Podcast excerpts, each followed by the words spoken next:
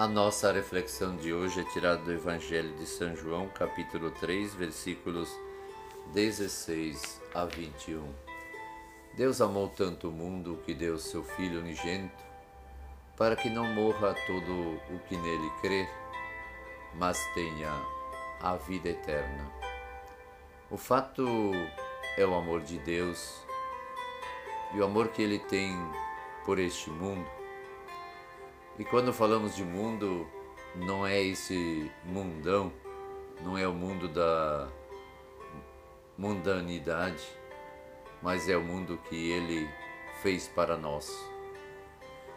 Sei que condenamos o mundo e as pessoas, muitas vezes nós vivemos muito mais de condenar do que salvar.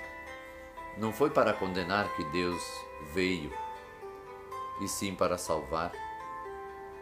Condenado será aquele que nele não crer e não aceitar a salvação dele. Permita-me dizer que isso não, não cabe a nós, o que cabe a nós é sermos salvos e salvarmos. Por isso, permitamos ser salvos por Deus. Deus não quer que nós morramos porque o nosso Deus não é o Deus da morte, nosso Deus é o Deus da vida. Não podemos proclamar a morte de ninguém, nem a nossa, como se fosse algo de Deus. A pessoa morreu porque Deus quis. Não, Deus veio para que tenhamos vida e ele enviou o seu Filho para que o mundo seja salvo para que o mundo tenha vida eterna.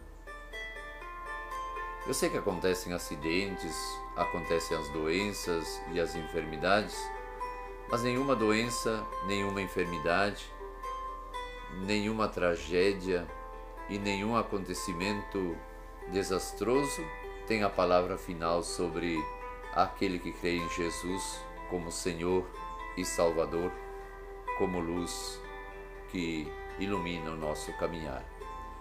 Pode ser que a morte cause uma dor momentânea, cause um impacto em nós. Nenhum de nós queríamos passar pelo sofrimento que ela causa, pelos impactos que ela traz, mas aquele que está em Cristo não pode jamais perder essa esperança, essa certeza e essa convicção de que todo aquele que está em Cristo recebe dele a salvação.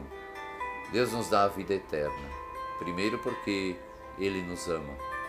Deus nos amou tanto e aquilo que João está, uh, está frisando tanto, que quer dizer de uma forma tão grandiosa, de uma forma tão sublime e única, ele nos deu seu Filho. Então, quem tem o Filho tem a vida e por isso é por isso que temos que caminhar com Deus no seu Filho. E o seu Filho está aqui, está na Eucaristia, é o seu corpo e o seu sangue, está na palavra. Ele é a palavra eterna de Deus e a palavra está ao nosso alcance. Ele está no meio de nós quando nos amamos, quando nos reunimos em seu nome comunguemos a vida do Filho para que tenhamos a vida. E se em algum lugar a morte, nos seus diversos aspectos, tem falado mais alto, é porque não estamos nos voltando para Ele, que é a vida.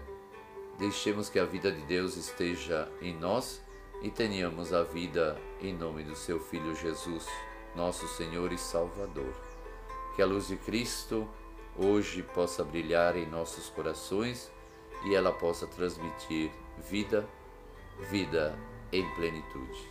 Que Deus abençoe você.